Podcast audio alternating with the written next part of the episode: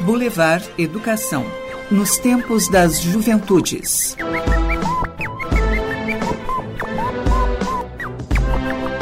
Olá! No ar, Boulevard Educação, o podcast sobre temas em educação social, educação em direitos humanos e socioeducação, apresentando a série Conheça o CIES.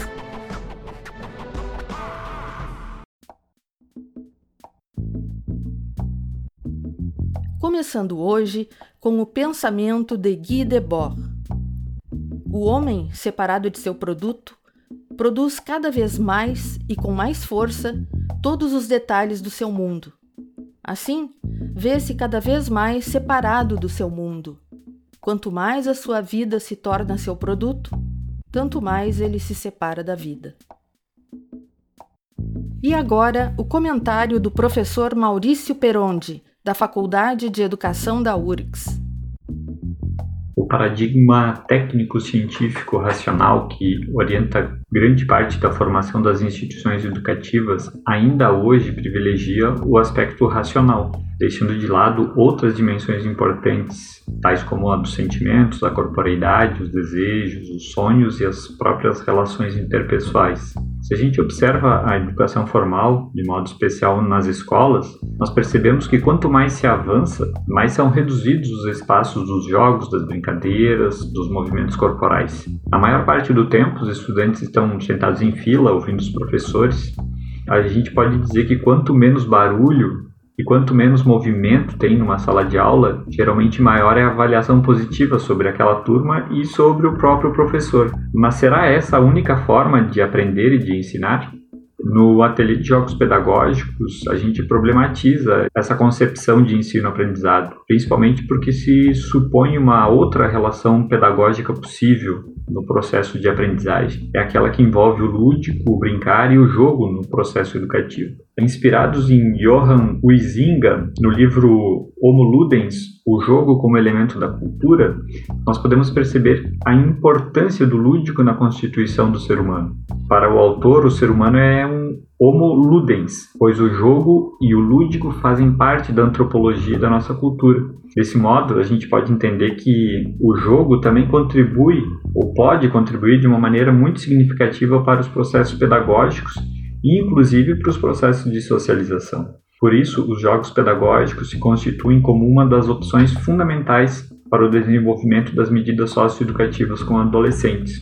Além disso, torna-se fundamental nessa concepção o envolvimento dos próprios adolescentes e jovens no processo, pois se acredita no seu protagonismo e na sua capacidade de ação, como sujeitos que têm responsabilidade, que têm compromisso e conseguem participar dos processos educativos. Boulevard Educação, com a série Conheça o CIES. O setor Ateliê de Jogos Pedagógicos é uma ação vinculada ao Programa de Prestação de Serviços à Comunidade, o PPSC. O coordenador do ateliê, professor Maurício Perondi, nos traz mais informações. Olá, Maurício, seja muito bem-vindo ao nosso podcast Boulevard Educação.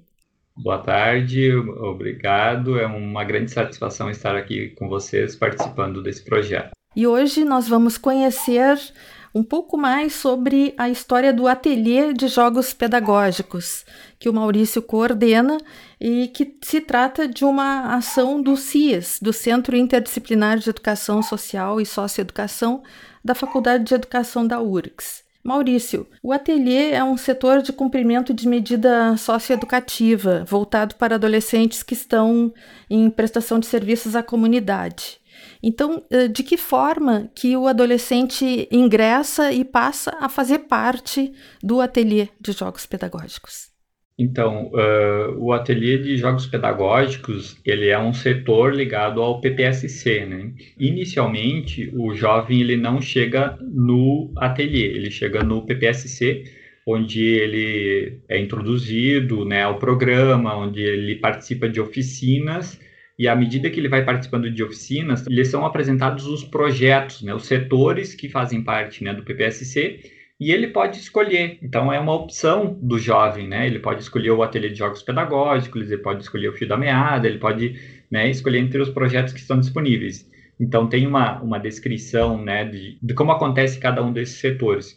Então, uma vez escolhido o ateliê de jogos pedagógicos, a gente recebe, né? Então tem uma equipe de bolsistas, né, que trabalham uh, junto com a gente no ateliê de jogos pedagógicos que recebe esses adolescentes para desenvolver as atividades. Basicamente, o início do processo da inserção dos adolescentes no ateliê começa com aquilo que é a essência do projeto, que é o jogo. Então, a gente tem um jogo base, que é o introdutório para motivar a discussão e a participação dos adolescentes, que se chama o jogo da vida.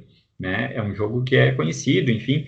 É, e a partir do jogo, a gente começa a problematizar algumas questões presentes ali na, nas dinâmicas, né? Presentes no, no próprio jogo, né? Por exemplo, ali no jogo, meninos usam azul e meninas usam rosa, né? Todas as pessoas têm que casar. O professor é a, aquele ali no jogo a profissão que recebe o menor salário. Então a gente começa a falar com os jovens, tá, mas será que na vida é assim mesmo? Será que a gente não pode pensar de outra forma? E aí começa todo um questionamento. Então há uma reflexão sobre aquilo que eles pensam sobre a sua própria vida, né? Então problematizar com eles, né? As suas dimensões vitais, né? Aquilo que eles pensam a partir das dimensões que constituem as suas dinâmicas e trajetórias de vida. Então esse é o primeiro momento. Depois é, como o próprio nome diz, o ateliê ele tem um caráter de produção, ele tem um caráter prático, né? A gente não só joga os jogos que são prontos, né, como é o caso isso do jogo da vida, mas tem uma proposição e isso é explicado para os adolescentes até antes deles escolherem, que é a da criação de jogos. Então, através de materiais, né, recicláveis, enfim, que são uh, recolhidos e que são disponibilizados tanto com materiais sobrantes da gráfica da URGS, e como os próprios membros da equipe, né, que vão recolhendo o material da sua casa, como tampinha, como rolo de papel higiênico, enfim, vários materiais reciclados, eh, esses materiais são a obra-prima para a confecção de jogos pedagógicos. Então, se são confeccionados jogos de tabuleiro, jogos para trabalhar atividades, inclusive tidas como escolares, de aprendizagem, né? Por exemplo, um ábaco para trabalhar matemática, um jogo da memória, do alfabeto, enfim, várias atividades que também são pedagógicas.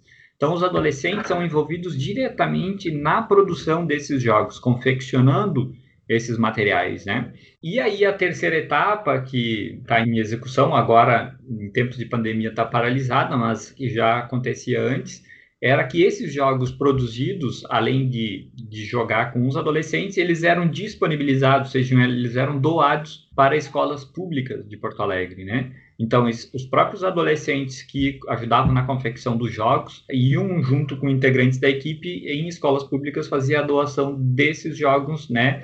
Eh, numa perspectiva também de uma autoria, né? De, olha, o nosso jogo ele está contribuindo lá com as crianças que estão aprendendo. Então, é muito interessante porque a gente teve situações entre adolescentes trabalhando juntos, né, na produção dos jogos e um alertando o outro, ó, oh, faz direito esse jogo porque depois a gente vai levar lá para as crianças da escola, né? Eles vão querer jogar com o material que está bem certinho.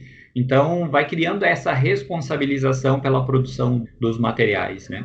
Uma outra dimensão, na verdade, que ainda não foi desenvolvida, ela está no projeto, né, para ser executada na medida que a gente for avançando, é de que os próprios adolescentes eh, possam ministrar oficinas nas escolas sobre os jogos. Então, nessa é perspectiva é da responsabilização, mas também deles serem protagonistas, né? Deles sentirem essa responsabilidade. E a gente percebe pelo interesse dos adolescentes que a gente já teve a oportunidade de acompanhar, que eles têm esse interesse, esse comprometimento, né, essa vontade de fazer e de ir lá compartilhar aquilo que eles aprenderam, né? Porque muitas vezes o jovem ele, ele é muito estigmatizado, né?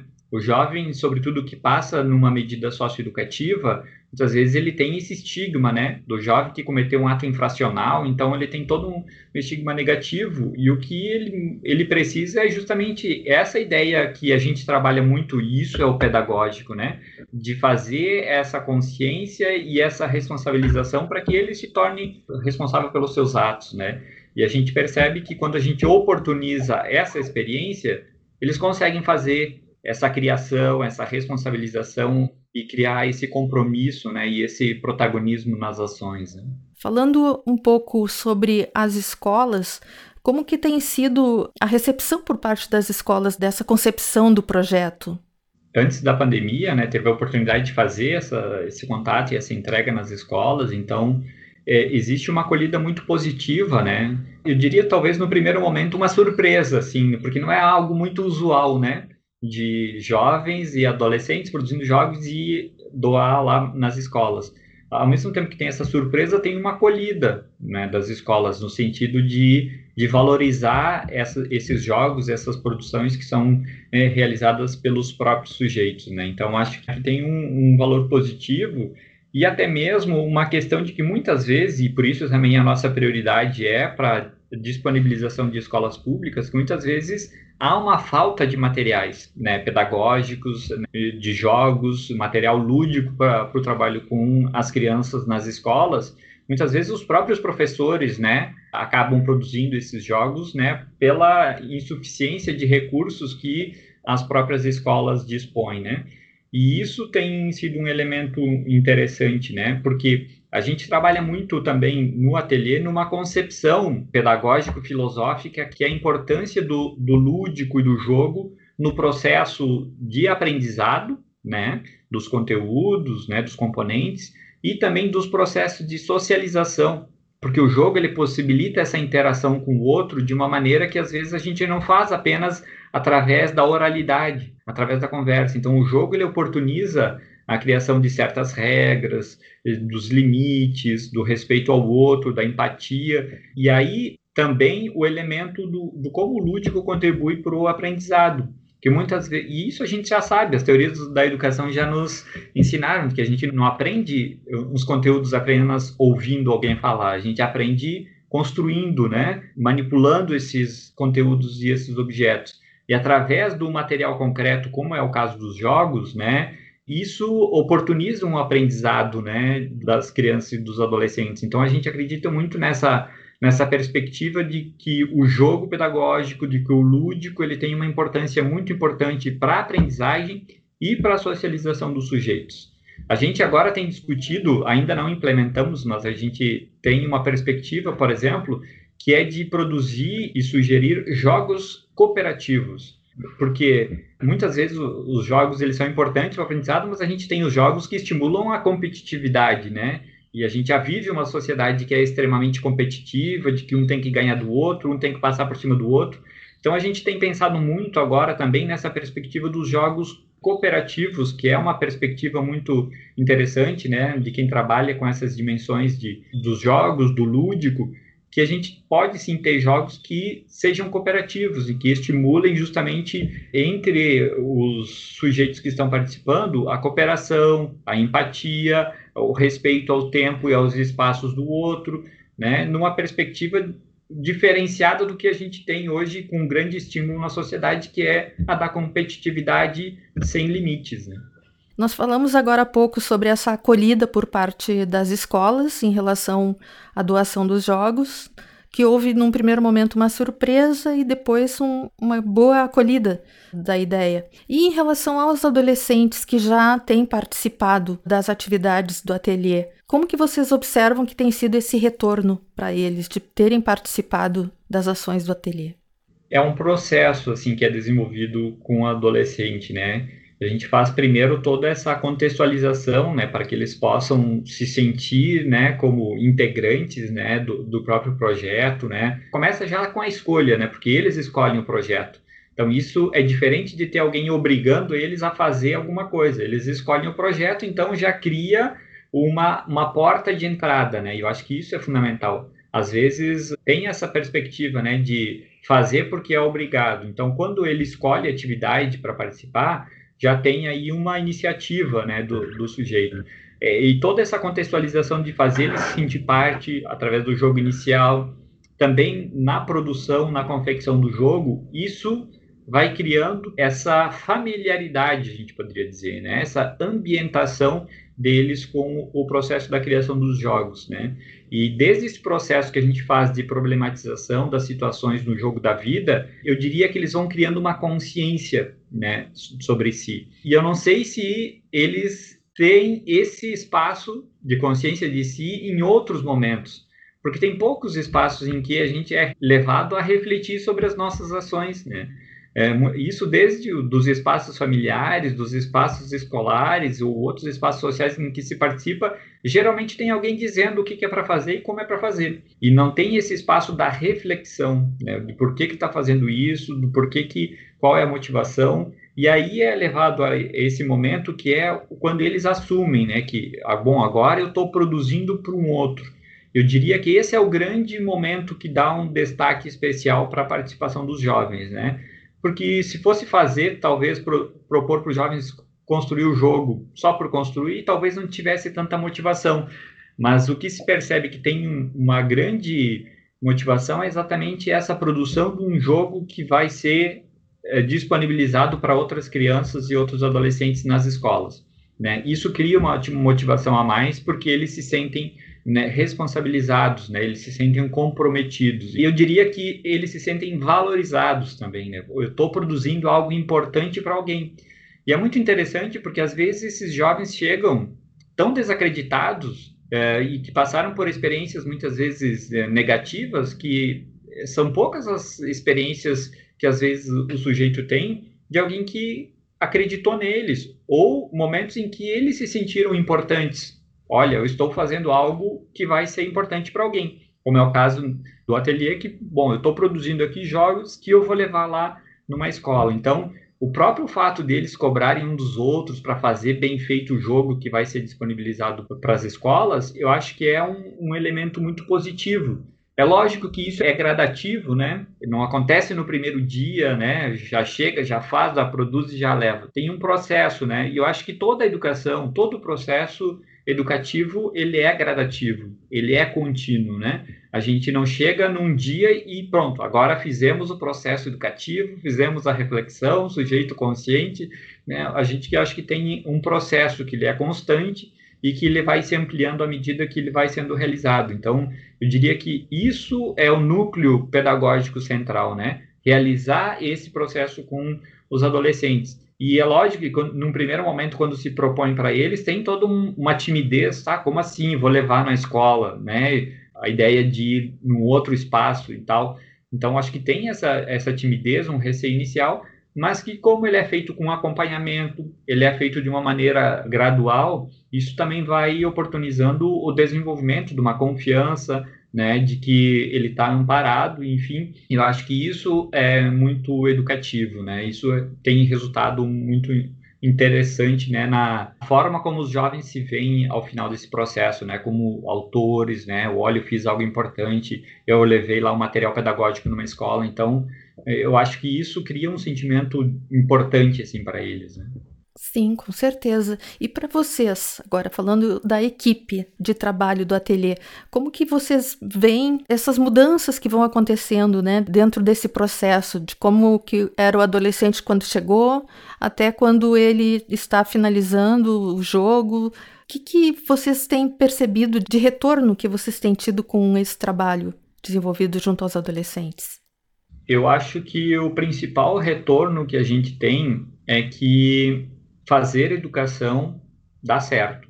O que apostar na educação dos adolescentes, apostar no processo pedagógico, ele dá um retorno.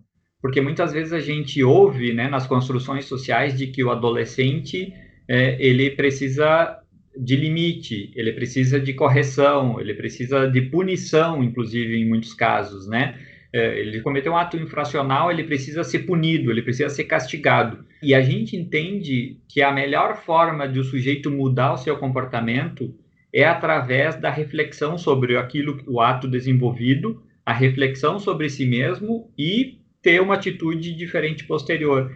E talvez o principal retorno pedagógico que a gente tem tido enquanto equipe é essa ideia de que é possível fazer essas mudanças a partir desse tipo de trabalho com os jovens, acreditando na educação, acreditando no processo pedagógico, né? Porque o jovem ele vai mudar à medida que ele reflete sobre os seus processos, sobre aquilo que ele fez na sua vida, sobre aquilo que ele fez para alguém, né? E sobre aquilo que ele pode fazer. Então, o, o ateliê ele está numa fase inicial não tem dois anos ainda de existência, mas eu acho que nesse tempo a equipe que tem se ocupado disso, né, sobretudo as bolsistas, né, que acompanham muito diretamente os adolescentes, tem tido muito esse retorno, né, dessa satisfação é, de perceber como tem essa mudança, né, como tem essa mudança de reflexão, tem essa mudança de comportamento, como a gente poderia dizer esse empoderamento por parte dos jovens sobre si mesmos, né, de uhum. pensar de que eles podem fazer com que a sua trajetória seja diferente, de que eles podem ser importantes para alguém. E eu acho que esse é o principal ganho que a gente tem tido né, no ateliê. É essa percepção, essa consciência que tem gerado o trabalho junto com os adolescentes. Meus cumprimentos a ti, Maurício, como coordenador e a toda a equipe envolvida com esse trabalho tão bonito, tão importante que vocês vêm realizando, que é através das ações do Ateliê de Jogos Pedagógicos. Muito obrigada pela nossa conversa hoje. Nós é que agradecemos o espaço, né, e também parabéns pela iniciativa de toda a equipe. Obrigada. Estamos apresentando o Boulevard Educação, com a série Conheça o CIES.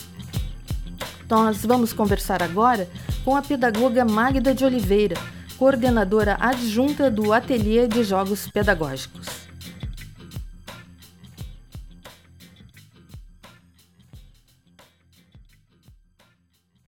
Olá, Magda, seja muito bem-vinda ao nosso podcast Boulevard Educação. Olá, Giancarla. Hoje nós vamos conversar sobre o Ateliê dos Jogos Pedagógicos, que é um dos projetos de extensão que integra o CIES, o Centro Interdisciplinar de Educação Social e Socioeducação da Faculdade de Educação da URGS. Magda, tu és coordenadora adjunta deste projeto, mas tu participas desde a concepção a criação do projeto. Então, eu gostaria que tu nos falasse um pouco sobre como que foi a idealização do ateliê. Bem, a nossa iniciativa, ela parte também da convicção de que é preciso que a experiência relativa à medida de prestação de serviços à comunidade, que é quando o adolescente empresta a força dele de trabalho como resposta ao cumprimento da medida ou a, digamos assim, a responsabilização que o Estado atribui ao adolescente de conflito com a lei, essa ideia do adolescente doando a força de trabalho dele por uma causa social, ela está muito presente para nós dentro do CIES, né? E nós vislumbramos a possibilidade de, além de trabalhar com materiais sobrantes, tanto da gráfica quanto outros materiais doados pela própria equipe, que nós poderíamos inserir os adolescentes nessa atividade que tem tudo a ver com a faculdade de educação, com a nossa relação com as escolas públicas, né, enquanto uh, faculdade de educação, e nessa tentativa de atribuir sentido ou de agregar o máximo de sentido possível para o cumprimento da medida, para o trabalho que o adolescente realiza, ao cumprimento da medida propriamente dito, né? que o adolescente possa ele se sentir desafiado e, e chamado a se colocar de uma outra forma na sua relação com a sociedade, na relação com a comunidade. Então, trabalhar com materiais sobrantes, né, assumindo uma responsabilidade dentro da universidade, com o meio ambiente, com a autossustentabilidade do projeto, e, ao mesmo tempo, produzir jogos pedagógicos que possam ser doados para as escolas da rede pública e que isso uh, despertasse no adolescente uma ideia, né, da sua participação ou pelo menos da potencialidade da sua participação na sociedade, né, sua capacidade de se recolocar nessa rede e dar uma resposta positiva para a sociedade a partir do cumprimento de uma medida, enxergar sentido no trabalho que ele está realizando enquanto cumpre a medida que é retributiva, que é compulsória. Então, nossos esforços sempre são, dentro dos CIAs, né, em relação a todos os projetos que recebem adolescentes, é dar sentido para a tarefa do setor, do projeto, enfim, daquilo que é oferecido como atividade para adolescente, dar sentido para isso na vida dele como cidadão. Tu falas na questão do sentido e que envolve também a responsabilização, né? Como que, que, se percebe essa, digamos assim, dimensão, né, na vida do adolescente quando ele passa a cumprir essa medida socioeducativa numa perspectiva de uma pedagogia de medidas socioeducativas? A medida ela tem um caráter de responsabilização, né? Na medida em que o adolescente entra em conflito com a lei e ele é responsabilizado pelo ato infracional cometido, pela prática infracional, e a repercussão é a aplicação da medida. Então, pedagogicamente falando, o que a gente percebe é que a aplicação da medida abre um espaço de trabalho pedagógico entre a unidade de execução e o adolescente. Né? Esse processo pedagógico ele não está dado apenas pela aplicação da medida. Então, cabe às unidades de execução, às equipes que atuam como referência e como orientadores da medida de prestação de serviços à comunidade, é trazer para esse processo de cumprimento da medida esses aspectos que, no nosso entendimento, são de fato a dimensão pedagógica da medida, para além da responsabilização que ele possa cumprir uma tarefa, que ele possa se perceber num outro lugar, né? Porque ele chega pela infração, ele chega pela violação da lei, mas ah, dependendo da experiência que ele viver durante o cumprimento da medida, ele pode ressignificar esse lugar onde ele está colocado na relação com a sociedade, com a comunidade, com o território de onde ele vem. Falando nesse sobre esse ressignificar, como que tem sido essas vivências por parte dos adolescentes que têm, digamos assim, passado, né, por, pelo ateliê dos jogos pedagógicos? O que a gente tem é a experiência propriamente dita, ou seja, o processo que se dá na relação entre o educador, né, que está na coordenação do trabalho de acompanhamento, o adolescente e a tarefa. O que a gente percebe, principalmente no caso do ateliê, o ateliê ele se propõe a cada vez que recebe um novo adolescente, ele experimenta, né, os educadores, os bolsistas que atuam com os adolescentes, nesse lugar de orientadores da medida, eles uh, experimentam com o adolescente um jogo da vida e fazem toda uma reflexão sobre a importância do jogo e como que aquilo que parece apenas uma brincadeira pode ter toda uma produção de subjetividade, né? Como que nós nos tornamos atentos para o poder do jogo, da brincadeira, na constituição dos sujeitos, na subjetivação, na construção de uma identidade, né? Então, os adolescentes, eles experimentam o jogo da vida, eles problematizam, né? No caso, com os, os educadores, eles viabilizam a problematização de tudo que está colocado como afirmação, como valor, dentro do jogo, e em seguida eles são convidados a produzirem os jogos, e na medida do possível, os orientadores e os bolsistas deste lugar de orientadores da medida vão partilhando com o adolescente a experiência de pensar o jogo e o objetivo do jogo. Certo. Podemos falar numa dimensão lúdica, terapêutica e também numa perspectiva de um pensamento crítico, de um despertar de um pensamento crítico reflexivo por parte dos adolescentes enquanto participam das atividades do ateliê. Eu acredito que sim, né? Essa é a proposta.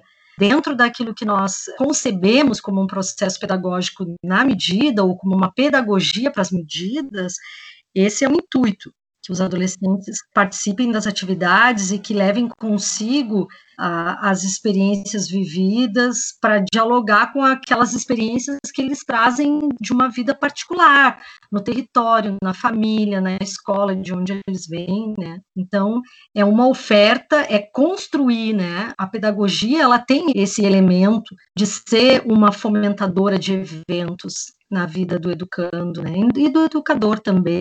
Então, a nossa aposta é que fomentar esses momentos de troca, de reflexão, tem, assim, um impacto na vida do adolescente, mas algo que vai compondo com os outros saberes, as outras experiências que ele já traz com ele. Então, são experiências que se somam a outras tantas, né? E a gente não tem a pretensão de que essa experiência possa transformar por completo a vida do adolescente, mas nós sabemos da potência dela na construção desses sujeitos, né, para que eles possam levar com eles para onde eles vão as experiências que viveram conosco durante o cumprimento da medida e que possam fazer uso dessas novas, essa nova forma de se perceber e de perceber o mundo, outros pontos de vista sobre a própria vida, sobre a infração, sobre sobre a relação dele com a sociedade e com a própria prática infracional, né? E que isso tem um impacto na vida dele, um impacto que diz muito de uma possibilidade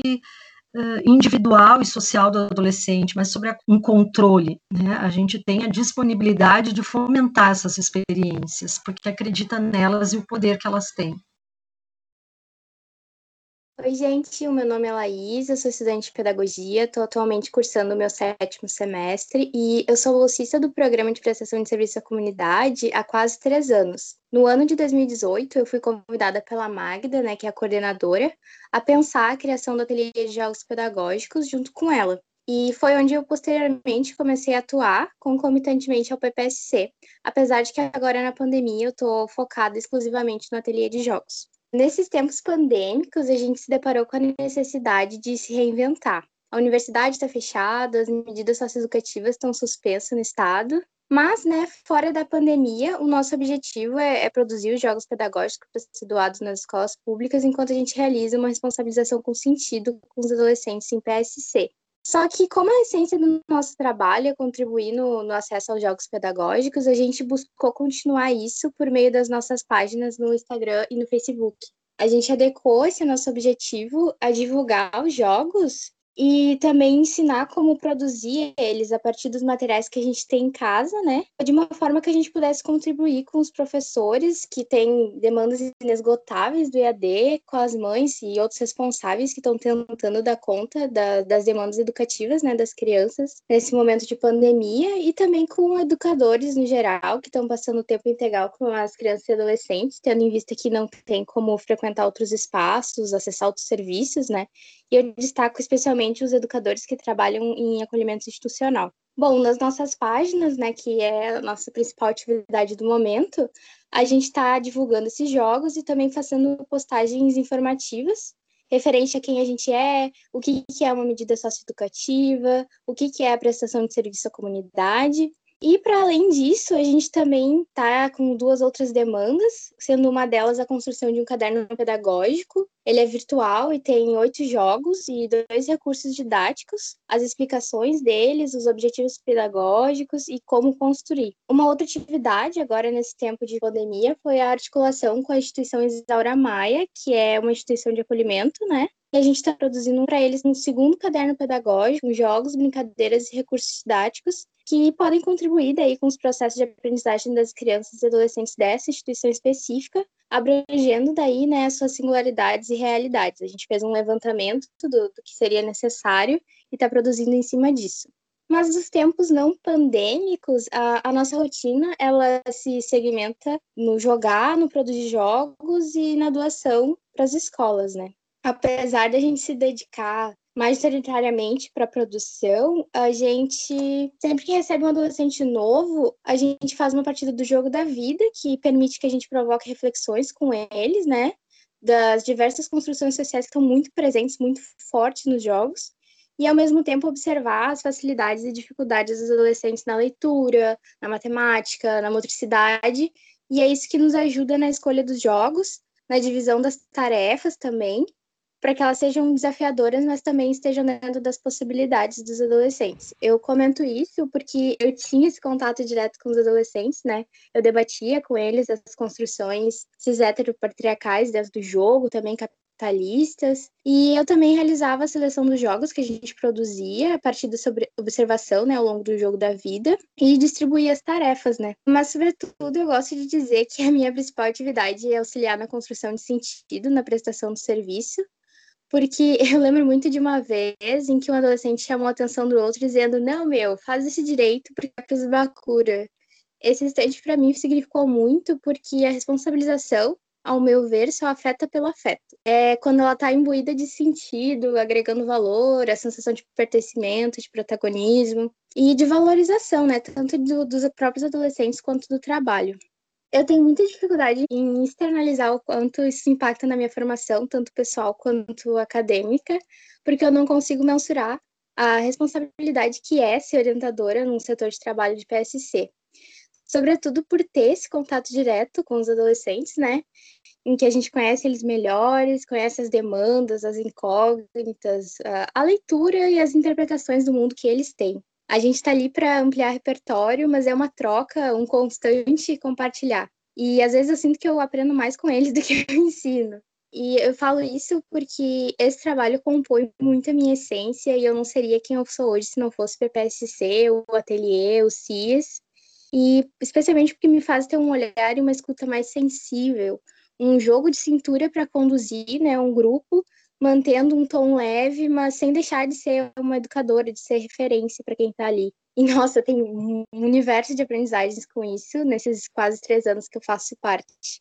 E então me afeta tanto o profissional como o ser humano, assim. Esse trabalho para mim impulsa amorosidade, resistência, esperança e me ressignifica todos os dias. Para saber mais sobre o CIS, seus programas e projetos de pesquisa, ensino e extensão, acesse o site www.ufrix.br/cias. Contato pelo e-mail cias@ufrix.br. O Levar Educação é uma realização do CIES, Centro Interdisciplinar de Educação Social e Socioeducação da Faculdade de Educação da URGS, em parceria com o NAPEAD, SEAD URGS. Edição de Leonel Jaques.